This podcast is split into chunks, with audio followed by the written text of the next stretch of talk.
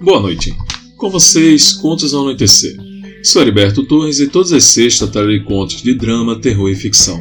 Sejam bem-vindos a meu podcast Contos ao Anoitecer. O conto de hoje, Meu Relógio. Era um dia normal de domingo. Paulo saiu cedo de casa com seu kit de pesca. Ele estava bastante empolgado, pois fazia um tempo que não pescava. Chegando num local que gostava muito de pescar com amigos, preparou todo o equipamento. Armou sua cadeira de esteira, jogou o anzol e começou o dia. Passando algum tempo, não havia pescado nada. Achou bem estranho, pois era um bom local para pescaria. Era um lago enorme e o pique que estava era muito bom, com cobertura e tudo mais. Resolve mudar o tipo de isca e jogar novamente. Quando arremessa com muita força, desequilibra um pouco, mas consegue se recompor. Passado algum tempo, ainda não tinha fisgado nada. Resolve puxar e jogar novamente. Porém, quando puxa, nota algo: que o molinete estava pesado. Ele tenta enrolar com força e não entende o porquê. Se aproxima da parte da frente do pier e olha para baixo. Não vê muita coisa. Começa a enrolar novamente, forçando um pouco. Quando, para sua surpresa, algo aparece. Era um braço, um braço arrancado. Ele solta a varinha com susto, mas consegue pegá-la novamente. O anzol prendeu no relógio. E a julgar pelas marcas, o peixe fizeram a festa. Ele não sabia o que fazer, nunca tinha acontecido isso antes. Puxa o braço para cima do pia. Estava meio podre e muito rasgado. Poderia ter sido peixe ou algum tipo de jacaré. Ele nota que o relógio era muito bom. Não era qualquer um e ainda estava funcionando. Solta o relógio do braço e pega algo mais. Ele coloca no porta-riscas. Encerra o dia. Tinha se dado bem, saindo com um relógio caro. Entra no carro e volta para casa. Ele morava só, estava divorciado. Podia chegar a hora que quisesse. Fez todo o seu ritual em casa. Toma banho, faz almoço, assiste TV e dorme um pouco. Quando acorda, já estava perto da noite. Lembra do relógio. Corre para vê-lo quando nota uma coisa estranha. A caixa de isca estava toda molhada. Não entendeu bem o porquê. Destrancou e pegou o relógio. E foi limpá-lo. Nem sequer pensou na possibilidade de ligar para a polícia sob o braço. Poderiam perguntar pelo relógio, pensou ele. Deixa quieto. Ficou um tempo sentado após limpar o relógio e começou a analisar todo ele. E vê uma gravura. Com amor, Vilma percebe que tinha sido um presente de Vilma para um homem. Não se importa muito e põe no seu braço.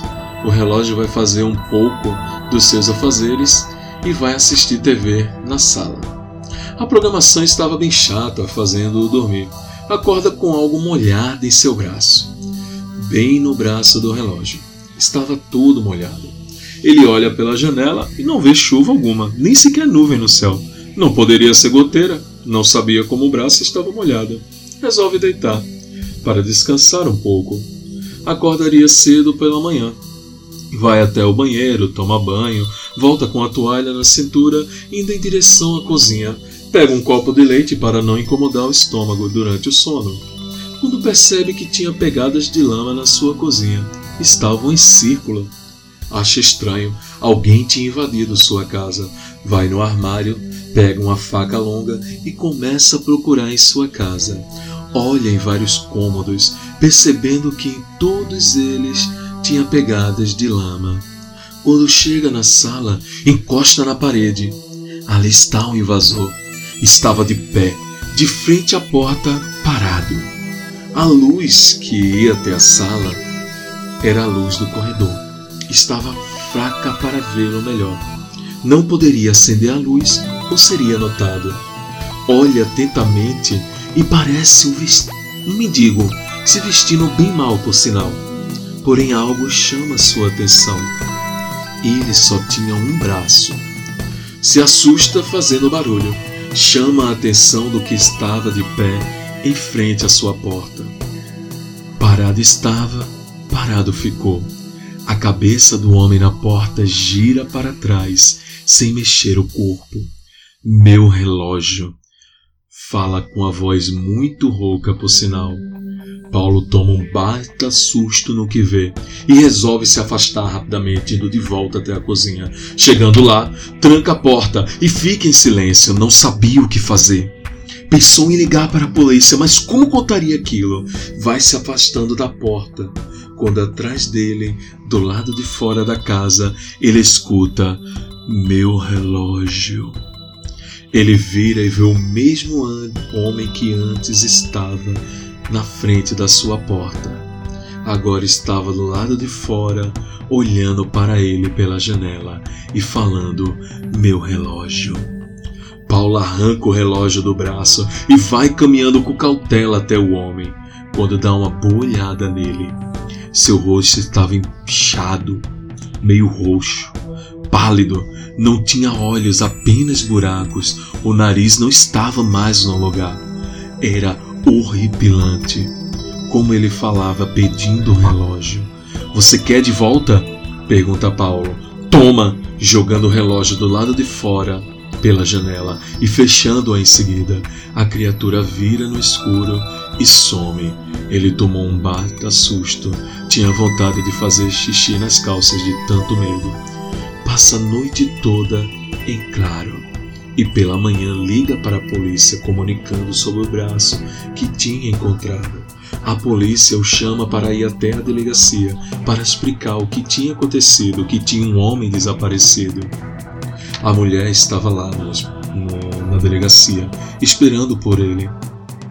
E sua esposa, a esposa do homem desaparecido, não sabia onde ele estava, apenas que tinha saído num dia para pescar. Ela estava aguardando na delegacia, esperando até boas notícias. Pergunta para ela: É, o seu marido andava com um relógio? Ela responde: Sim, ele gostava sim de relógio.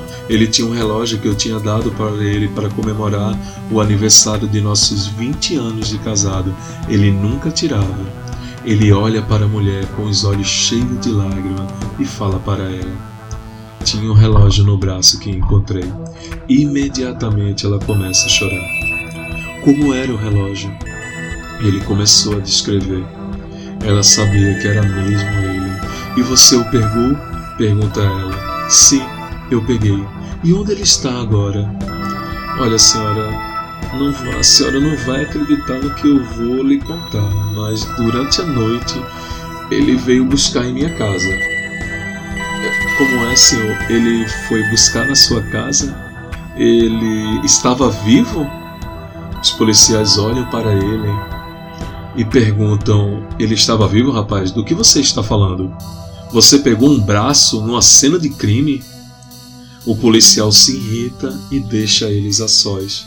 É, peraí, você só notou algo estranho na minha história que ele veio buscar e você está achando que ele estava vivo. Você não deixou nem explicar, não foi bem assim. E você só notou isso de estranho. Ele veio buscar. É, Senhor, o Senhor não está falando nada com nada, eu não estou entendendo, fala a senhora para ele. Tirei a aliança também. Ele puxa a aliança do bolso e mostra para ela, fazendo-a chorar muito. Olha, não se preocupe, senhora. Acho que ele também quer essa aliança de volta. Um pouco assustado, ele entrega a aliança para ela e fala: Pode entregar para ele agora, se a senhora quiser. A senhora enxuga as lágrimas e pergunta: Como assim? Acho que ele quer de volta sim. Ele já está até aqui. A mulher para de chorar. Ele está atrás da senhora agora. Ela vira devagar e vê seu marido em pé, todo desfigurado sem os olhos segurando o próprio braço na outra mão e falando para ela: Vilma, minha aliança. A senhora fica com tanto medo que desmaia. O marido dela pega a aliança e some em seguida. Paulo fica parado com medo e pensa: o amor é de dar medo. Esse foi mais um conto ao anoitecer. Espero que tenham gostado. Tenham uma boa noite e bons sonhos.